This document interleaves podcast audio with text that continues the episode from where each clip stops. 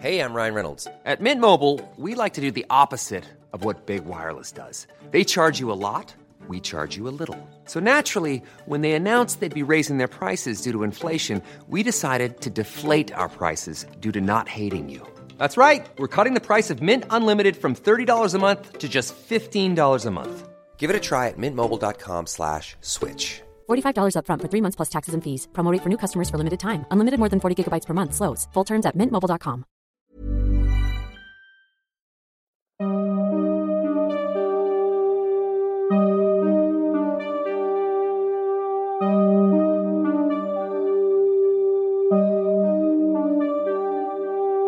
Durante los siguientes minutos escucharás historias que podrían quitarte el sueño.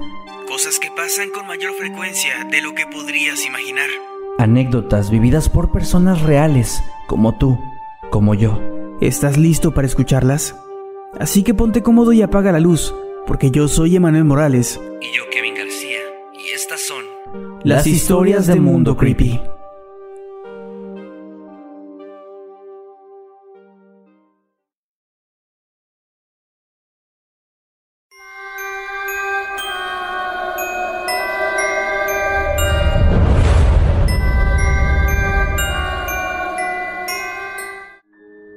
En una ocasión, cuando mi hija tenía ocho meses de edad, me encontraba limpiando su habitación mientras ella jugaba en su cuna. Al bajar a la cocina, pude ver el monitor, el cual siempre teníamos encendido, aunque le bajábamos el volumen si alguien estaba con la bebé. Este comenzó a destellar en rojo, indicando así que estaba captando sonido. Yo me acerqué, subí el volumen y en ese momento escuché claramente la voz de una niña que estaba gritando. Ella completamente aterrada decía algo como, Lo siento, por favor no, por favor.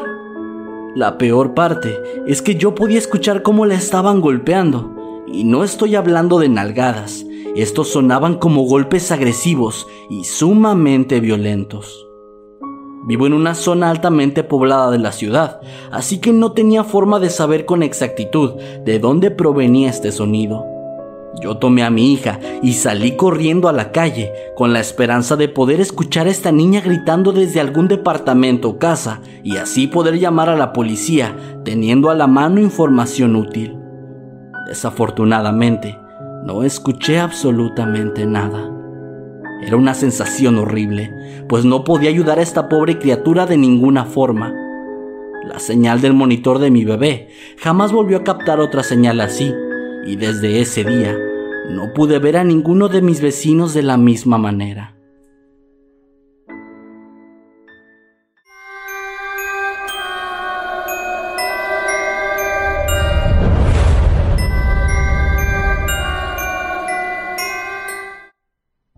Yo solía cuidar a un par de niños y cada uno de ellos tenía su propio monitor con audio y video.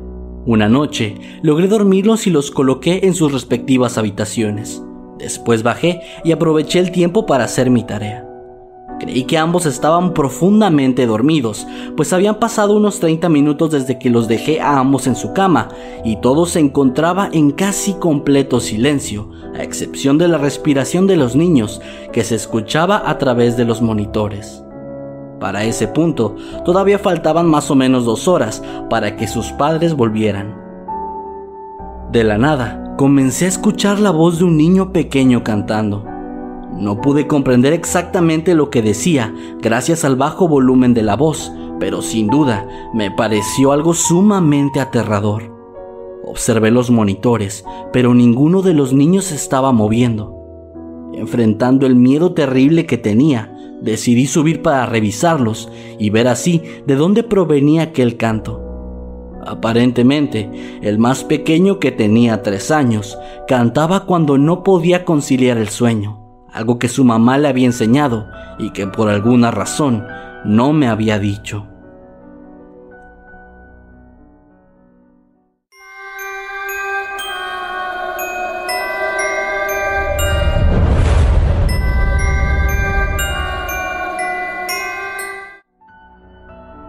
No estoy seguro cómo comenzó la plática en la que mis padres me contaron sobre el fantasma, el cual ellos creían que me cuidaba cuando yo era un bebé.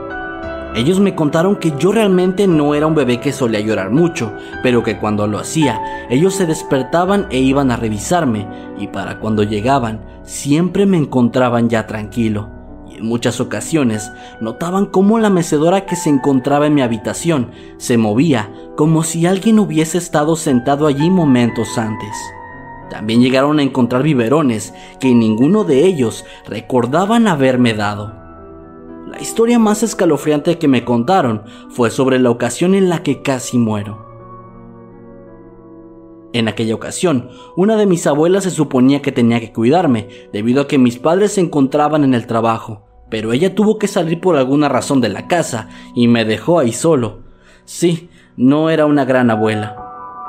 Justo en ese momento, mi otra abuela, una abuela grandiosa, tuvo una extraña sensación sobre mí, así que decidió salir de su trabajo para ir a casa y ver si todo estaba bien. Ella llegó a casa, comenzó a tocar el timbre y no recibió ninguna respuesta, así que intentó ingresar a la casa por cualquier método que fuera posible.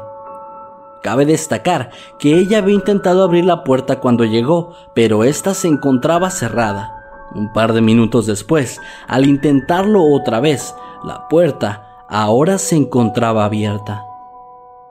Ella entonces entró corriendo y me encontró envuelto en una manta que al parecer me estaba comenzando a sofocar. Al final de la historia, mis padres me contaron que justo antes de que nos mudáramos de aquella casa, ambos le agradecieron a ese supuesto fantasma por todo lo que había hecho por la familia y por haberme mantenido a salvo.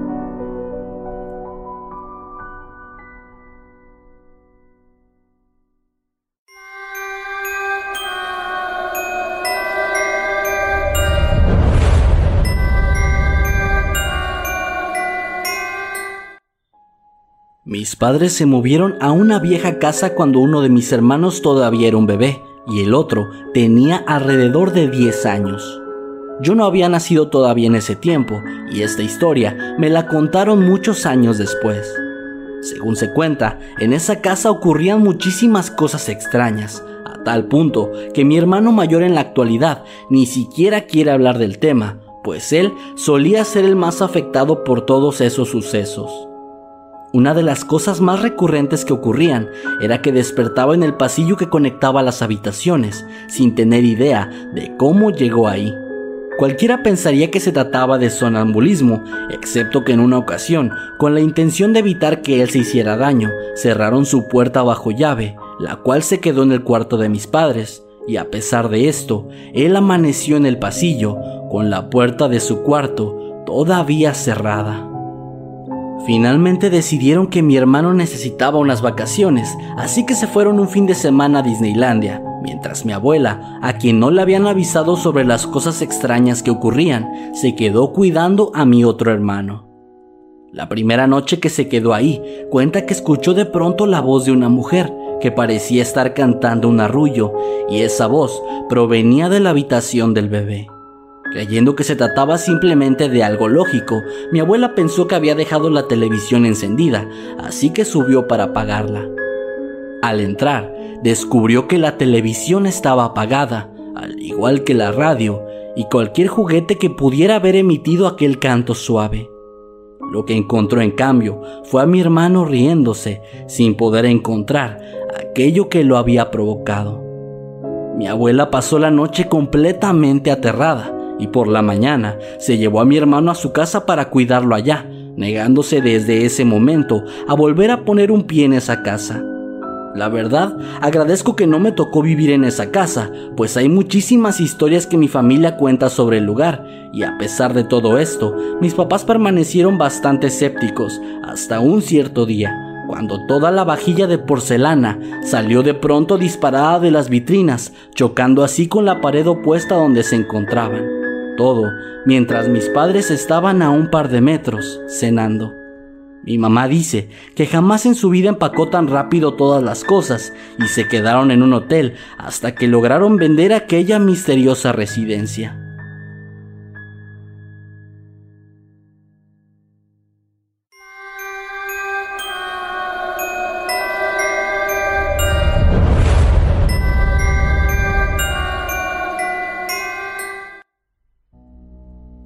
Me encontraba cuidando a mi sobrina en una ocasión, durante una época donde vivía en la casa de mi hermano. Ellos tenían un monitor en donde yo podía ver la habitación de la niña a través de una pequeña televisión. Después de un rato cuidándola, se quedó completamente dormida y yo la dejé en su cama. Estaba estudiando cuando de pronto algo captó mi atención. Se podían escuchar una serie de susurros inentendibles que parecían provenir del monitor. Al principio, creí que podía ser una interferencia de la señal, pues ya había escuchado sobre que eso era algo común debido al tipo de frecuencia que esos monitores manejan. Pero cambié de opinión cuando me acerqué a la pantalla y pude ver algo que parecía estar cerca de la cuna de la bebé. Se trataba de una especie de figura borrosa que parecía más bien una sombra y que yo estaba segura de que no se encontraba ahí minutos atrás. Jamás había estado más aterrada en toda mi vida. Recuerdo perfectamente cómo un escalofrío recorrió mi espina dorsal en esos momentos y cómo la adrenalina me inundó por completo. Tomé un cuchillo de la cocina y corrí lo más rápido que pude a la habitación de mi sobrina, en donde busqué exhaustivamente aquel intruso que había visto momentos antes, pero descubrí que ahí no había nadie. Regresé a la sala y observé la televisión, dándome cuenta de que aquella sombra se había ido. Cuando mi hermano volvió, le conté todo lo ocurrido y él bastante nervioso me pidió por favor que no le contara a su esposa, pues no quería que ella se asustara y comenzara a volverse paranoica. También me confirmó que ya había experimentado en varias ocasiones lo mismo que yo, incluyendo aquellos susurros extraños que acompañaban a la figura. Ellos vivieron ahí por otros cuatro años, y cuando mi sobrina ya estaba aprendiendo a hablar, le contaba a su mamá sobre su amigo especial, el cual la acompañaba siempre que estaba en casa. El día en el que se mudaron, mi hermano me contó que su hija estaba increíblemente triste, pues iba a extrañar mucho a su amigo. Ambos, creyendo que hablaba de un amigo imaginario, le dijeron que ese amigo podía acompañarlos, pero ella le respondió que no, pues su amigo no podía abandonar la casa. Al día de hoy, el solo recordar esa experiencia todavía me aterra demasiado.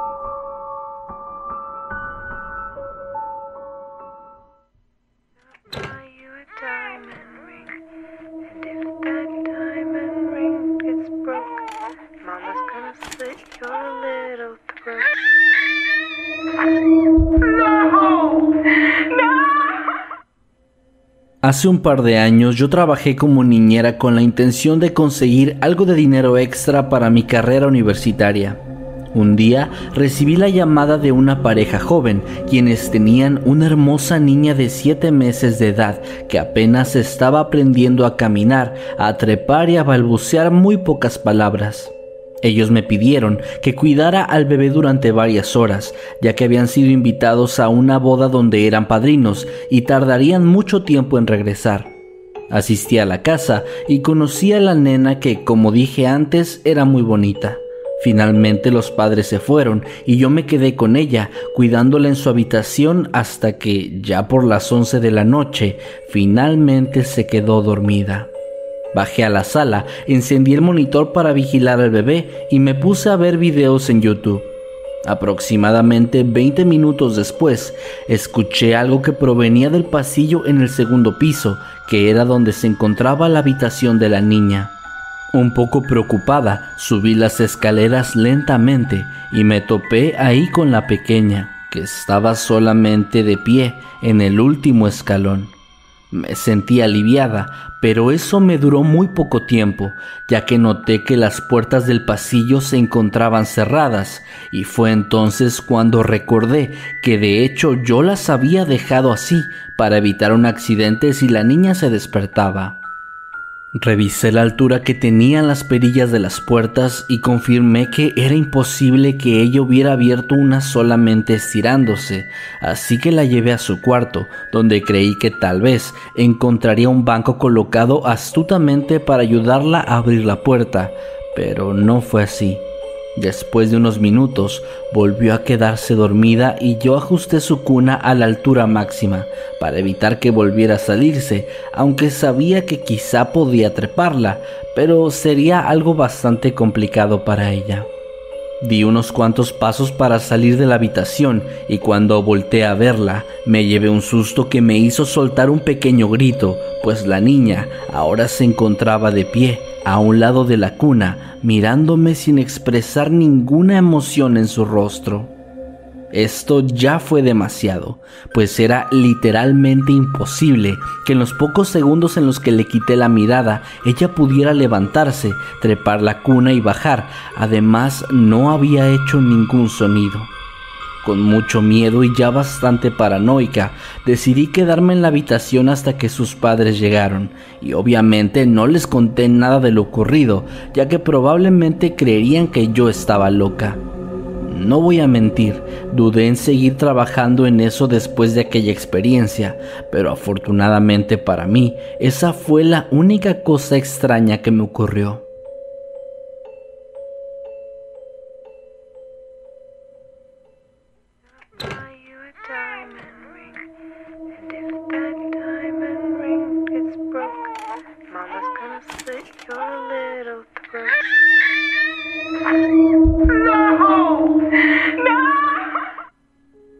Yo era el bebé en esta historia y según lo que sé, puede que algún espíritu, un demonio o algo similar hubiera estado atormentándome.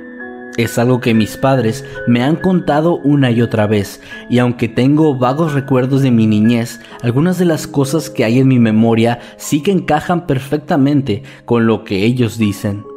Mi mamá es la que resultó más afectada por todo eso, pues justo después de que yo nací, mi padre solía trabajar sin parar con la intención de brindarnos una mejor vida, provocando así que la mayor parte del tiempo durante mis primeros meses de vida solamente estuviera ella a mi cuidado. Desde la primera semana comenzaron a ocurrir cosas extrañas. Una de las primeras fue que mientras estaba en mi habitación, ella escuchó como todos los platos y vasos de la cocina comenzaron a romperse. Fue corriendo a revisar y se topó con que no había ocurrido nada pero cuando volvió a verme encontró mi móvil, es decir, el pequeño juguete que cuelga en las cunas de los bebés, moviéndose, como si alguien hubiera estado jugando conmigo. En otras ocasiones me escuchaba de pronto llorar y cuando iba a verme encontraba cosas en lugares distintos a donde los había dejado. Incluso en una de esas veces la almohada que yo tenía estaba tirada en el piso muy lejos de la cuna, mientras que yo seguía recostado en el colchón. Con el paso de los meses y mientras yo seguía creciendo, ambos presenciaron varias cosas extrañas. Algunas noches se despertaban al escuchar pasos en el pasillo que se dirigían velozmente a mi habitación, pero cuando mi padre se levantaba y revisaba, se percataba de que no había nadie ahí. También me han contado que yo solía observar a ciertos puntos específicos en mi habitación y lloraba con mucho miedo, algo que no hacía en ningún otro lado que no fuera mi cuarto. Finalmente, el detalle que me sorprende incluso hoy en día es el hecho de que durante varios años yo estaba completamente convencido de que mis padres habían tenido alguna pareja de amigos con la que ya no frecuentaban, ya que recuerdo vívidamente que había una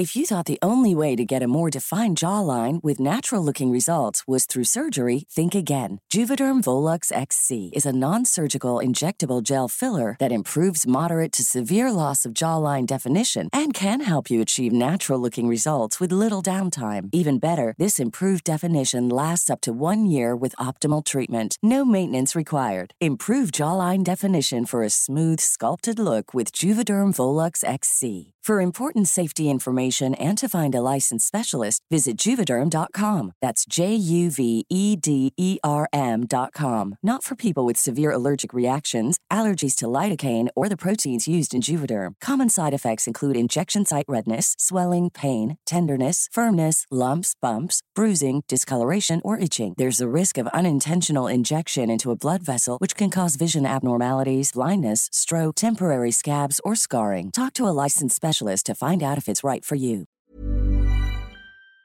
niña con la que yo jugaba muy a menudo. Incluso todavía tengo guardados un par de dibujos donde estoy con ella.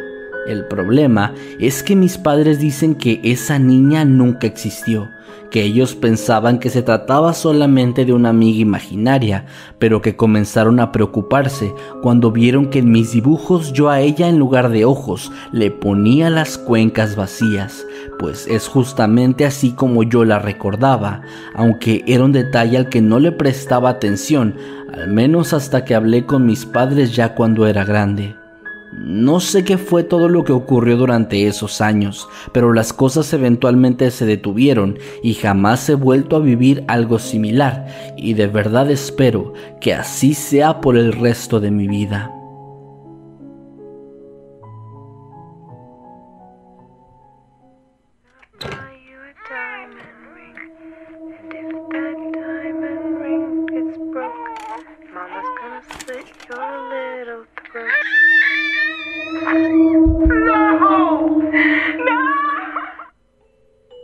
Esto le ocurrió a mi hermana mayor. Después de salir de la preparatoria, ella se mudó a otra ciudad para cursar la universidad y ahí rentaba un departamento en un edificio que, según tengo entendido, estaba en un lugar bastante decente y era seguro para alguien de su edad.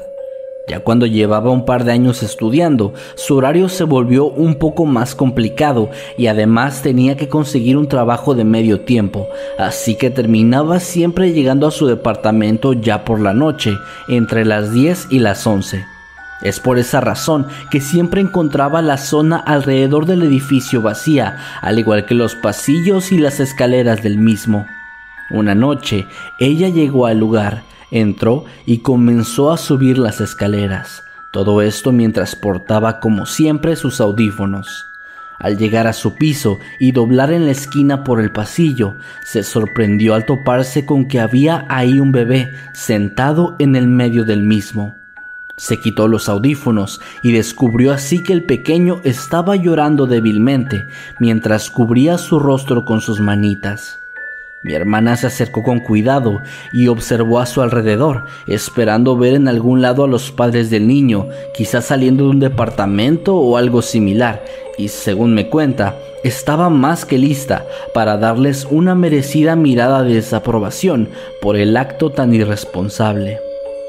Sin embargo, no había nadie cerca Así que ella pensó que podía ser buena idea tomar al pequeño y llamar a la policía o algo similar, pero no quiso meterse en problemas, así que primero se acercó al departamento que estaba más próximo y tocó la puerta, esperando que dentro se encontrara alguien que supiera lo que estaba pasando. Después de unos segundos, una señora salió y mi hermana la saludó amablemente, intentando explicarle acerca de la situación, y mientras lo hacía, observó hacia donde el bebé se encontraba para señalarlo, para mostrárselo a la vecina también, pero este había desaparecido por completo.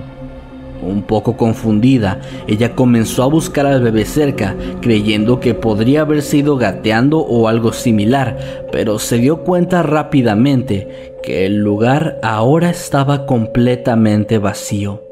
Sin saber cómo explicarle a la señora lo que había pasado, mi hermana solamente se disculpó, recibiendo una mirada de confusión total por parte de su vecina, y simplemente se fue a su departamento. Por lo que ella me ha contado, desde entonces le daba mucho miedo cada vez que llegaba al edificio, pues temía toparse una vez más con aquel bebé, o quizá con algo peor.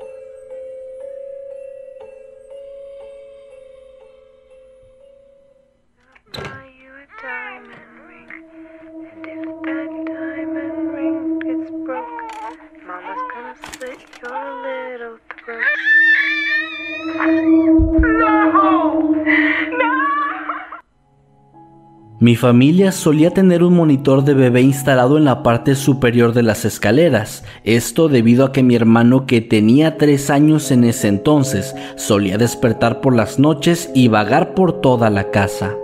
Una noche me encontraba solo en la casa, ya que mis padres habían salido junto a mi hermano a un partido. Yo estaba como de costumbre, jugando con la computadora alguno de mis juegos como Age of Empires o Roller Coaster Tycoon, cuando de pronto escuché un estruendo proveniente del segundo piso. No era nada demasiado estridente, sonó similar a una puerta de armario cerrándose o algo así. Yo hice una pausa en mi juego y me quedé mirando al monitor, sintiéndome ya un poco asustado.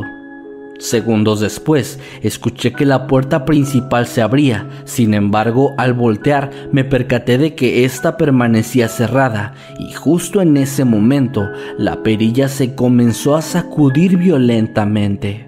Sentí que mi corazón se salía de mi pecho, mis manos estaban frías y llenas de sudor y me sentía completamente aterrorizado. Debido a que el miedo me invadía, decidí esconderme debajo del escritorio, desde donde podía ver claramente la pantalla del monitor.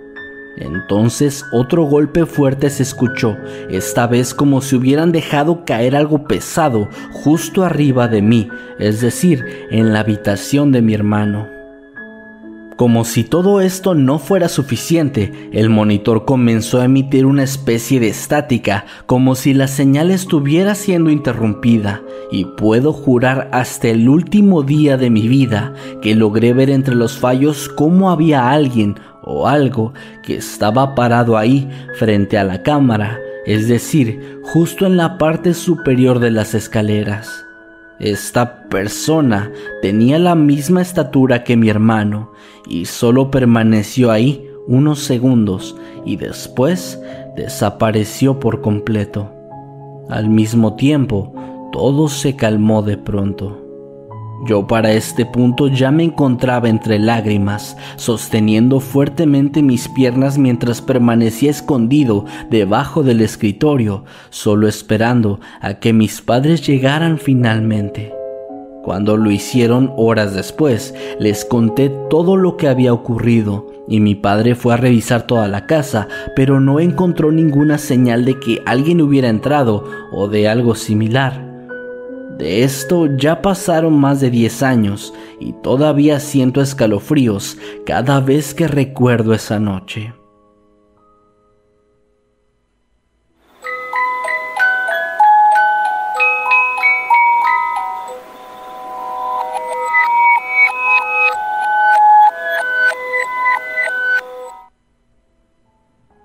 Tuve una experiencia bastante aterradora con mi hija que en la actualidad tiene seis años. Esto pasó durante la época en la que tuvimos que vivir en casa de mis suegros, donde mi esposo pasó su infancia, y por aquel tiempo nuestra niña tenía ya un año y medio de edad aproximadamente. La habitación en la que dormíamos tenía un par de camas. Yo dormía en una de ellas ya que mi esposo trabajaba por las noches y el bebé en otra, pues aunque me gustaba dormir a su lado, ella se movía bastante y a veces me pegaba sin darse cuenta. En fin, los primeros días pasaron sin problema alguno, nos ajustamos bastante bien al lugar y la bebé parecía dormir tranquilamente. Pero al finalizar la primera semana me desperté durante la noche al escuchar a mi niña porque estaba hablando. Al principio creí que me estaba pidiendo algo, pero rápidamente me di cuenta de que no. Estaba platicando, balbuceando y pronunciando algunas de las palabras que ya decía con claridad, hasta que yo le hablé, y en ese momento ella guardó silencio. Encendí la luz y vi que ella estaba sentada en una orilla de la cama, observando hacia una esquina del cuarto. Le pregunté con quién hablaba y me señaló hacia el rincón, después de decir baba, que era la forma en la que ella se refería a todos los hombres adultos que no fueran su papá. Es decir, así le decía, por ejemplo, a sus tíos y a sus abuelos. Le dije que no había nadie ahí y la acosté una vez más, pero ella mantenía la mirada fija en ese sitio.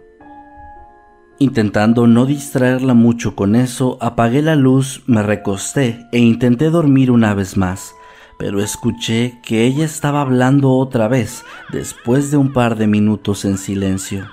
y justo antes de lograr alcanzar el interruptor para ver qué estaba haciendo, escuché una especie de gruñido muy espeluznante.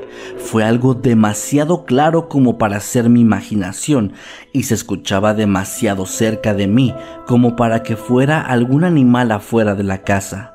Me asusté muchísimo y encendí la luz, pero no había nadie. Mi niña todavía estaba dormida, a pesar de que yo claramente la había escuchado hablar de nuevo momentos antes, y la esquina que ella había observado seguía completamente vacía.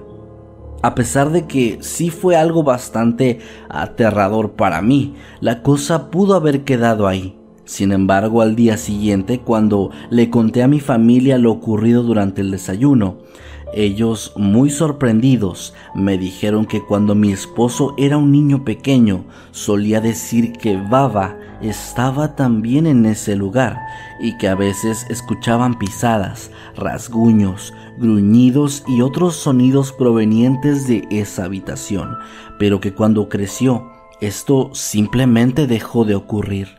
Nos mudamos poco tiempo después a un hogar propio y afortunadamente para mí, nada extraño ha vuelto a ocurrir.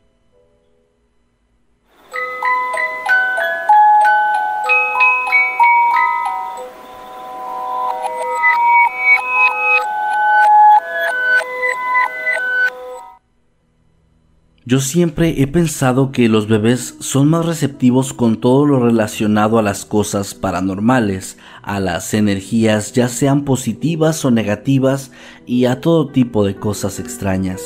Mi hermano desde que nació, todos los días sin excepción, se despertaba a las 4 de la madrugada y comenzaba a llorar y gritar descontroladamente durante aproximadamente 10 minutos. Después de esto, simplemente volví a dormir como si nada.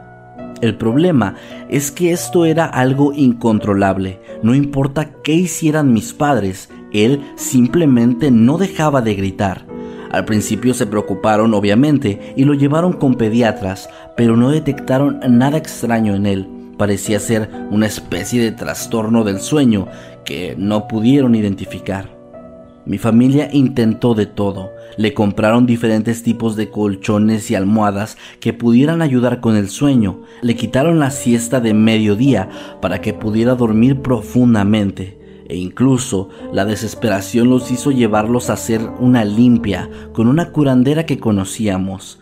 Pero nada de esto funcionaba. Ya con el paso del tiempo, todos nos habíamos acostumbrado de una forma u otra a esto, y cuando él empezaba a llorar y gritar a la misma hora de siempre, solo se despertaba alguno de ellos, se quedaba con él, abrazándolo hasta que después de 10 minutos haciéndolo, se volvía a quedar dormido. Llegamos incluso a pensar que esto sería algo con lo que tendríamos que lidiar toda su vida, pero no fue así pues poco tiempo después de que cumplió cuatro años, una noche de septiembre, mi hermano no se despertó a esa hora. Ya acostumbrados, mis padres de hecho sí lo hicieron, pero al ir a revisarlo se dieron cuenta de que estaba dormido tranquilamente. Pasaron los minutos y nada cambiaba. Mi mamá, de hecho, siempre dice que ese día se asustó bastante, pensando que tal vez algo malo le había pasado, pero no, estaba todo bien. Minutos después, el teléfono de la casa sonó. Era una de mis tías. Al parecer, mi abuelo había tenido un infarto momentos antes y había fallecido. Justamente a las 4 de la madrugada, en el único día en el que mi hermano no había despertado llorando. Y después de hecho, jamás lo volvió a hacer. Yo creo que de alguna forma mi hermano presagiaba lo que estaba a punto de pasar. Y como dije antes, pienso que los bebés son muy receptivos con todo aquello que nosotros los adultos simplemente ya no podemos ver.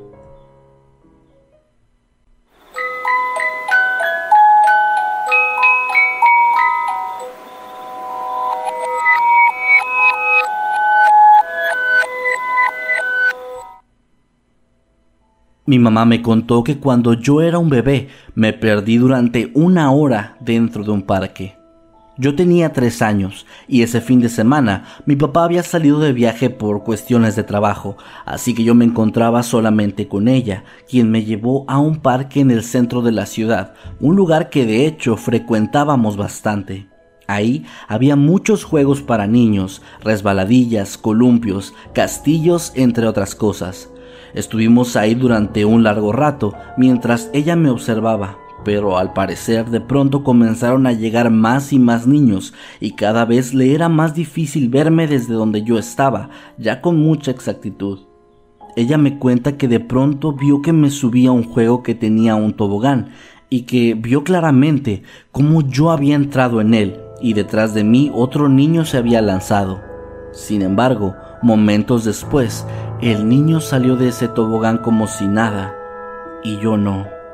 Extrañada, se acercó a ver si yo me había quedado dentro del mismo, tal vez atorado o jugando dentro, pero al darse cuenta de que estaba completamente vacío y de que los niños que siguieron arrojándose salían como si nada, en pánico comenzó a apoderarse de ella. Me buscó en todas partes, comenzó a preguntarle a los niños si me habían visto, pero nada de eso parecía funcionar. Yo simplemente había desaparecido. Al paso de algunos minutos, mi madre tuvo que llamar a las autoridades y ella junto a los policías y algunos padres de familia me seguían buscando por todo el parque. Después de una hora, de pronto yo bajé del tobogán. Fue de hecho un policía el que me encontró, pues mi madre para este punto ya estaba muy mal, llorando desconsoladamente y buscándome ya en las afueras del sitio. Lo extraño fue que incluso los policías le dijeron que no habían visto a ningún niño llegar ahí. Simplemente de un momento a otro yo ya estaba bajando y estaba sonriendo, feliz, sin ninguna marca de haber sido lastimado o de que hubiera estado llorando. Me llevaron con mi mamá y ella me preguntó dónde había estado, pero yo solamente les decía a todos que en ningún sitio, solo había subido al tobogán, me había lanzado y había bajado y era todo. Ella siempre que cuenta esto le dan ganas de llorar, pues durante todo ese tiempo ya había pensado que alguien me había llevado lejos, y al parecer esa fue una de las peores experiencias de toda su vida, una que de hecho nunca pudo explicar.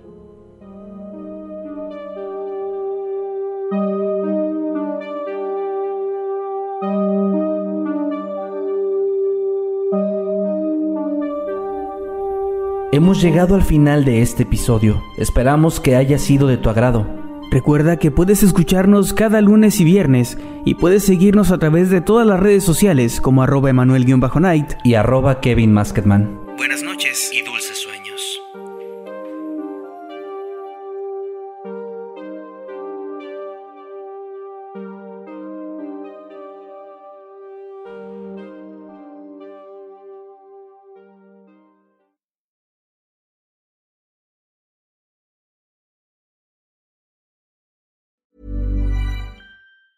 Even when we're on a budget, we still deserve nice things.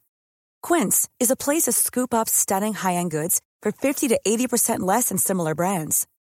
They have buttery soft cashmere sweaters starting at $50, luxurious Italian leather bags, and so much more. Plus, Quince only works with factories that use safe, ethical, and responsible manufacturing. Get the high-end goods you'll love without the high price tag with Quince. Go to quince.com/style for free shipping and 365-day returns.